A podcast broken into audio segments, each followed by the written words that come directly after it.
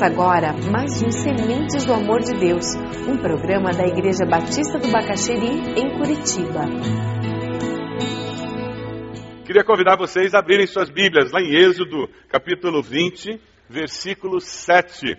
Não tomarás em vão o nome do Senhor, o teu Deus, pois o Senhor não deixará impune quem tomar o seu nome em vão. Essa história de nome para nós ocidentais é complicado entender o que, que, quer dizer isso nas escrituras, porque culturalmente nós temos uma compreensão muito diferente. Numa cultura em que nós não valorizamos tanto o significado do nome, é por isso que nós continuamos usando o nome Cláudia. É um nome bonito, não é? Cláudia. Sabe qual é o significado de Cláudia? Você sabe de onde vem a palavra claudicante? A pessoa claudicante é uma pessoa que manca. Cláudia significa aquela que manca. Se a gente soubesse o nome, não ia dar o um nome para uma criança. Mas Cláudia é um nome lindo. Cláudia. Mas como na nossa cultura o significado do nome não é tão importante, a gente vai pelo som. E normalmente a gente dá um nome para os filhos porque eu conheço alguém que eu gosto muito com aquele nome. Aí eu acabo, a gente dá um nome desse jeito. Nas escrituras, o conceito é diferente. E quando nós encontramos um mandamento como esse, nós temos que entender a cultura hebraica e como que o nome tem um significado diferente. E quando nós nos relacionamos com Deus, nós precisamos entender como Deus enxerga o seu nome e o que ele espera de nós com relação ao nome dele. E se nós paramos para pensar, apesar da nossa cultura não dar valor ao nome, o nome tem muito valor, porque o nome representa uma pessoa, Santos Dumont. Nós pensamos na pessoa quando ouvimos o nome. O nome é vinculado à pessoa, ao que ela fez, ao que ela pode fazer, a influência que ela teve na nossa história, na história da humanidade. Quando nós ouvimos o nome de uma pessoa a quem nós amamos, nós podemos até nos emocionar ao ouvir aquele nome, não é mesmo? Se aquela pessoa já faleceu e nós ouvimos o nome daquela pessoa, de repente nos lembramos de todo o significado que aquela pessoa tem na nossa história de vida e começamos a nos emocionar. E eu não vou nem mencionar a quantidade de brigas em que nos metemos porque xingaram a nossa mãe. Ah, não seja besta de xingar minha mãe. Por causa do nome da minha mãe. O terceiro mandamento, ele está trabalhando justamente com isso com o nome do Deus a quem nós servimos. Ele está falando sobre a atitude que Deus requer de nós com relação ao seu santo nome. Porque o nome está vinculado ao caráter da pessoa. O nome está vinculado a quem a pessoa é. Naquele mundo do Velho Testamento, então, com muita facilidade, eles mudavam de nome quando havia uma mudança de caráter. E nós vamos encontrar vários personagens bíblicos que mudaram de nome. Abraão para Abraão, Saulo para Paulo, conforme a experiência de vida era tremendamente relevante, aí você encontra um Jacó que muda de nome, porque agora não dá mais para ser o enganador, porque eu me encontrei com Deus e a minha vida mudou. E quando nós estudamos esse mandamento, nós temos que entender que o nome de Deus é tão especial que nós precisamos preservá-lo. Essa semana, de uma forma especial, preparando esse sermão, eu, eu percebi como eu estou usando o nome de Deus em vão. Ai, meu Deus, que coisa! E como nós usamos, inconscientemente, sem nos dar conta do que nós estamos fazendo. Mas existem outras maneiras mais sérias e mais problemáticas até de estarmos usando o nome de Deus em vão do que, meu Deus, Deus me livre, se Deus quiser eu vou. Deus é testemunha, eu juro por Deus. São expressões populares que nós usamos e que, bem pensadas, elas se transformam até numa oração, não é mesmo? Se Deus quiser, nós vamos conseguir. Ah, Deus me ajude. Existem expressões que podem ser uma oração, aquele telegrama que nós mandamos para o céu, Deus me livre dessa situação, desse problema. São telegramas que nós mandamos para o céu. Mas podem ser simplesmente expressões que nós usamos com leviandade e de forma inconsequente. Eu queria que a gente conversasse um pouquinho sobre Jesus e o nome de Deus. Como é que Jesus se relacionava com o nome de Deus? Como é que era a postura dele? Como, que, que ele pensava sobre o nome de Deus? Você consegue lembrar de um texto muito conhecido em que Jesus fala sobre o nome de Deus? Pai nosso que estás nos céus, santificado seja. Jesus tem essa preocupação com o nome de Deus. Esse mandamento fazia parte dos mandamentos que Jesus seguia. Isso deve dizer alguma coisa para nós. Santificar, separar, dar honra, colocar no lugar de respeito. Quando nós fazemos isso, nós estamos colocando o nome do Deus que merece a honra, esse nome no lugar de honra, dentre todos os nomes. Jesus veio no nome de quem? Ele veio em nome de Deus, lá em João 5,43. Pois eu vim em nome do meu Pai e vocês não me recebem. João 10, 25, Jesus respondeu: Eu já disse, mas vocês não acreditaram. As obras que eu faço, pelo poder do nome do meu Pai, falam a favor de mim. Ele veio em nome do Pai e ele fazia com o poder do nome. Há poder no nome de Jesus. Alguém aqui já teve experiência de expulsar algum demônio alguma vez na vida, sabe do que eu estou falando. Não é com outro poder que você expulsa um demônio do corpo de alguém. É o nome de Jesus. E ai de você se você tentar de outro jeito, porque o demônio vai rir na sua cara. Na oração sacerdotal, lá em João 17, Jesus nos fala também do nome de Jesus. Vamos ler esse texto? João 17, 11, 12. Agora estou indo para perto de ti, eles continuam no mundo, mas eu não estou mais no mundo. Pai Santo, pelo poder do teu nome, o nome que me deste, guarda-os para que sejam um, assim como tu e eu somos um. Quando estava com eles no mundo, eu os guardava pelo poder do teu nome, o mesmo nome que me deste. Tomei conta deles e nenhum se perdeu, a não ser aquele que já ia se perder para que se cumprisse o que as Escrituras sagradas dizem. E finalmente, Jesus considerava a sua missão anunciar e glorificar o nome de Deus. Vamos juntos? Pai, glorifica o teu nome. Então veio uma voz do céu: Eu já o glorifiquei e ainda o glorificarei. O discípulo deve viver de tal forma que traga honra para o nome de Jesus. Ele deve viver de tal forma que ele faça as coisas no poder do nome de Jesus. Nós falávamos sobre essas expressões populares que, inconsequentemente, às vezes a gente fala, mas será que nas nossas orações nós podemos tomar o nome de Deus em vão? É possível fazer uma oração tomando o nome de Deus em vão? O que, que é em vão? Versículo 7 diz que a gente não deve tomar o nome de Deus em vão. O significado dessa palavra é vazio, com falta de realidade, com falsidade, sem valor, seria usar o nome de Deus sem crer realmente que ele vai ouvir. Tem uma história do George Miller, ele estava indo para o Canadá e eles estavam quase chegando no Canadá, mas um nevoeiro muito forte estava impedindo que o navio avançasse e o comandante anunciou que eles provavelmente iam chegar muitas horas mais tarde do previsto. E Jorge Miller disse para o comandante, mas eu tenho um compromisso. E eu não gosto de perder meus compromissos. Eu vou pregar hoje à noite. E o comandante disse, o senhor me desculpe, mas o senhor não vai chegar a tempo de pregar hoje à noite. E o historiador disse que o Jorge Miller disse, por favor, comandante, eh, eu tenho que chegar. Ele disse, sinto muito, eu a situação que o tempo está, nós não vamos chegar. O Jorge Miller disse: então o senhor faz um favor comigo, o senhor pode se ajoelhar aqui comigo, nós vamos orar pedindo a Deus que, que nos ajude a resolver esse problema, porque eu preciso chegar hoje à noite para pregar. E o comandante se ajoelhou, Jorge Miller fez uma oração, e o historiador disse que uma oração muito simples: Deus, o senhor sabe que eu tenho um compromisso para pregar hoje à noite, e o senhor sabe que tem esse problema do tempo que está atrapalhando. Então, por favor, resolva isso para que eu possa chegar a tempo de cumprir esse compromisso. Em nome de Jesus, amém. Quando ele terminou de orar, o comandante também era cristão, ele começou a fazer oração. George Miller colocou a mão no ombro dele e disse: Por favor, deixa, vamos ler juntos? Quanto, porém, aos covardes, aos incrédulos, aos abomináveis, aos assassinos, aos impuros, aos feiticeiros, aos idólatras e a todos os mentirosos. Curioso, né? Ele coloca mentiroso no mesmo nível de assassino. A parte que lhes cabe será no lago que arde com fogo e enxofre, a saber, a segunda morte. Quebrar esse mandamento é desonrar o nome de Deus por viver uma mentira. Quando eu quebro esse mandamento, a minha relação vertical com Deus, ela não existe. Ela é falsa. Eu posso até fazer orações belíssimas. Eu posso até falar muito e ter um discurso maravilhoso de cristão. Mas as minhas ações não confirmam aquilo. Os meus valores não confirmam aquilo. Quais são as consequências de quebrar esse mandamento? O Velho Testamento é um pouquinho mais radical do que o Novo, né? No Velho Testamento, lá em Levítico 24, 16, era apedrejamento. Simples. E não era pedrinha pequena, não, gente. Pedra grande mirando na cabeça. Foi assim que Estevão foi apedrejado. Ninguém pegou pedrinha pequena para atacar Estevão, não. Era pedra grande, e quando eles tacavam, eles tacavam mirando na cabeça, porque o objetivo era jogar no chão a pessoa o mais rápido possível e matar o mais rápido possível. Esse mandamento está sempre vinculado, em toda a história bíblica, a juramento falso, a usar o nome de Deus para fazer declarações mentirosas. Quando eu ando na minha vida diária, carregando o nome de Jesus, e eu não me comporto de uma forma digna do Evangelho, eu quebro esse mandamento. Você conhece empresários que não fazem negócios com cristãos, com crentes? Conhece? Eu conheço. Sabe por que eles dizem que não fazem? Porque eles já foram ludibriados tantas vezes que eles não fazem mais. Pessoas que se diziam seguidoras de Jesus, mas que tinham uma ética pagã e elas envergonharam o nome de Jesus. Graças a Deus, nós temos um número imenso de empresários que honram o nome de Jesus pela sua ética, pela maneira como eles fazem negócios, e isso é fantástico.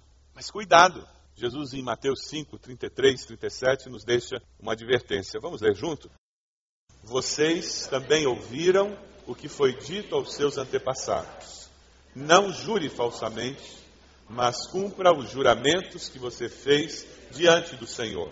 Mas eu lhes digo: não jurem de forma alguma, nem pelos céus, porque é o trono de Deus, nem pela terra, porque é o estrado dos seus pés, nem por Jerusalém, porque é a cidade do grande rei. E não jure pela sua cabeça, pois você não pode tornar branco ou preto nem um fio de cabelo. Seja o seu sim, sim, e o seu não, não o que passar disso vem do maligno. Quando você faz uma afirmação lá no seu ambiente de trabalho, as pessoas acreditam em você? A sua palavra é confiável? Ou você precisa de assinatura, reconhecer firma, ter três testemunhas para conseguir alguma credibilidade no seu ambiente de trabalho? Se você chegar amanhã lá no seu ambiente de trabalho e tiver uma calúnia na empresa dizendo que você roubou dinheiro, alguém vai dizer: Não. Fulano? Não. Ou as pessoas vão dizer: Sempre achei tinha a cara dela. Era o tipo da pessoa para isso. A nossa ética, a nossa postura profissional, a nossa postura como indivíduo, no intervalo, no cafezinho, no almoço, no bate-papo antes e depois do trabalho, a nossa postura constrói esse sim, sim, não, não. Essa consistência. É sobre isso que nós estamos falando hoje com esse mandamento. Uma situação em que a minha palavra é suficiente. Se eu disse que fiz, ah, então ele fez. Ele disse que vai pagar em 10 dias, ah, então ele vai pagar em 10 dias. Quando você promete pagar alguma coisa, você paga? Ninguém está livre de chegar ao final dos 10 dias e ter uma emergência e você não ter o dinheiro para pagar, não é verdade? Eu acho que todo mundo já lidou com isso. O que, que você faz quando não tem o dinheiro para pagar? Como é que eu lido com essa situação e não desonro o nome do meu Deus? Eu tenho um compromisso. Eu dei a minha palavra e as coisas não aconteceram como eu pensei que iam acontecer. Como é que eu lido com essa situação? Digo que não estou em casa, eu não atendo o telefone. Eu acho que o mínimo que um cristão deve fazer para não desonrar o nome de Deus é procurar a pessoa e dizer: não tenho recurso. É o mínimo. Pedir desculpas. Você não sabe o que você está causando na vida da pessoa. E renegociar esse mandamento. O Velho Testamento é um pouquinho mais radical do que o Novo, né? No Velho Testamento, lá em Levítico 24, 16, era apedrejamento. Simples. E não era pedrinha pequena, não, gente. Pedra grande mirando na cabeça. Foi assim que Estevão foi apedrejado. Ninguém pegou pedrinha pequena para atacar Estevão, não. Era pedra grande, e quando eles tacavam, eles tacavam mirando na cabeça, porque o objetivo era jogar no chão a pessoa o mais rápido possível e matar o mais rápido possível. Esse mandamento ele está sempre vinculado, em toda a história bíblica, a juramento falso, a usar o nome de Deus para fazer declarações mentirosas. Quando eu ando na minha vida diária, carregando o nome de Jesus, e eu não me comporto de uma forma digna do Evangelho, eu quebro esse mandamento. Você conhece empresários que não fazem negócios com cristãos, com crentes? Conhece? Eu conheço. Sabe por que eles dizem que não fazem? Porque eles já foram ludibriados tantas vezes que eles não fazem mais pessoas que se diziam seguidoras de Jesus, mas que tinham uma ética pagã e elas envergonharam o nome de Jesus. Graças a Deus, nós temos um número imenso de empresários que honram o nome de Jesus pela sua ética, pela maneira como eles fazem negócios, e isso é fantástico. Mas cuidado, Jesus, em Mateus 5, 33, 37, nos deixa uma advertência. Vamos ler junto? Vocês também ouviram o que foi dito aos seus antepassados. Não jure falsamente, mas cumpra os juramentos que você fez diante do Senhor. Mas eu lhes digo: não jurem de forma alguma, nem pelos céus, porque é o trono de Deus, nem pela terra, porque é o estrado dos seus pés, nem por Jerusalém, porque é a cidade do grande rei. E não jure pela sua cabeça, pois você não pode tornar branco ou preto nem um fio de cabelo. Seja o seu sim, sim, e o seu não, não. O que passar disso vem do maligno. Quando você faz uma afirmação lá no seu ambiente de trabalho, as pessoas acreditam em você?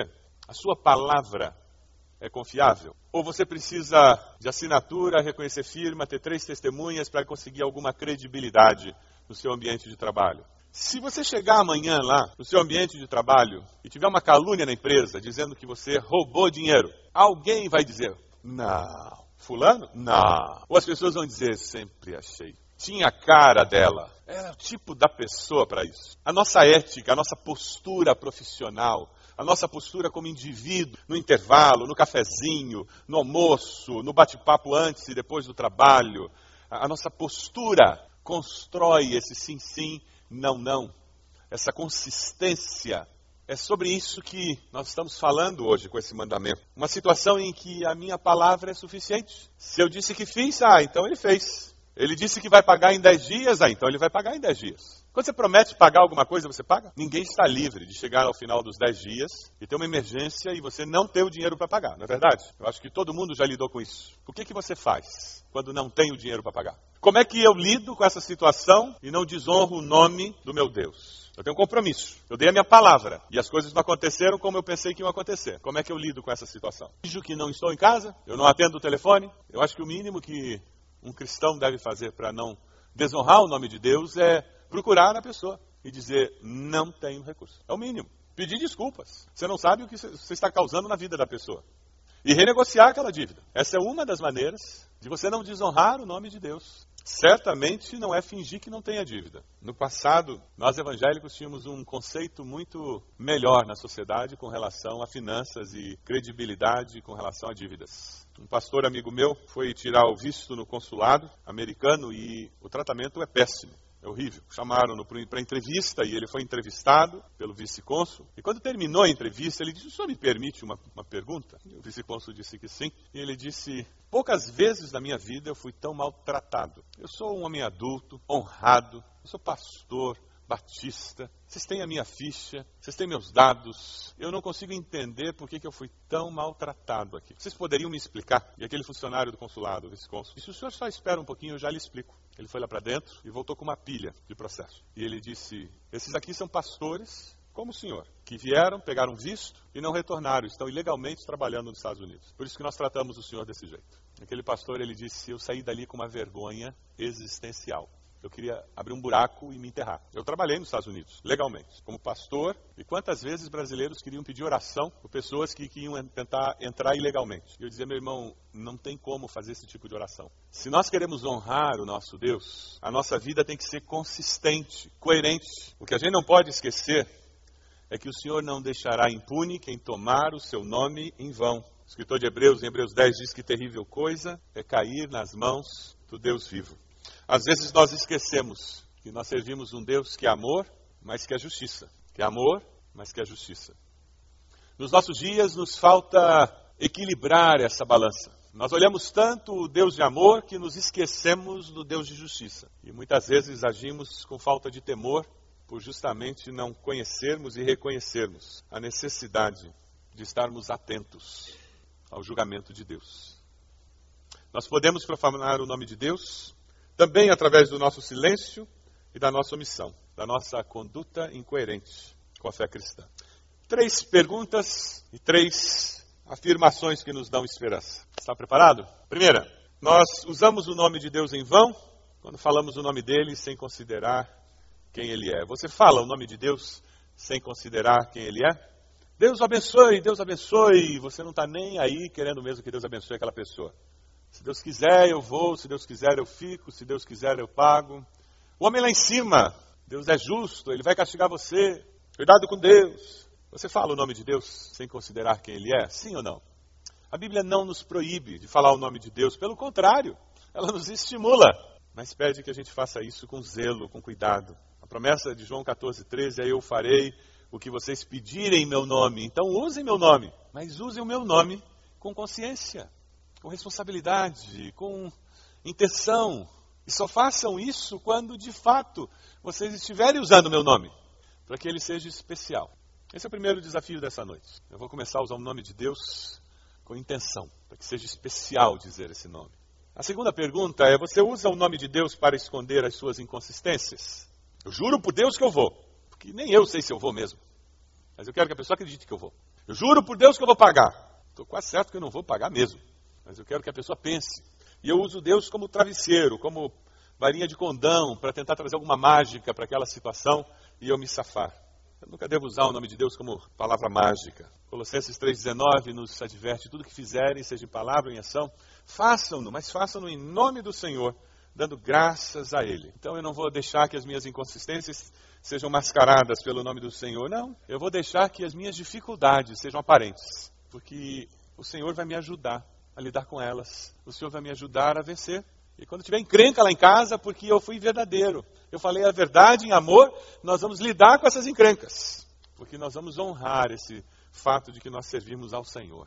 E o terceiro desafio, você usa o nome de Deus para garantir as suas palavras, ações e atitudes? Mas eu sou crente. Como crente em Jesus, é garantido que eu vou fazer isso. Na hora que você precisa ficar afirmando para as pessoas que você é crente, porque você é crente, você vai fazer isso, na realidade você já perdeu autoridade, se você ainda não sabe.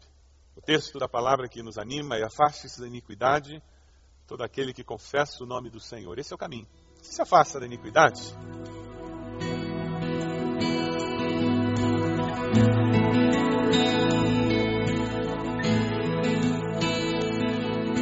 Este foi mais um programa Sementes do Amor de Deus, com o pastor Roberto Silvado, da Igreja Batista do Bacaxeri.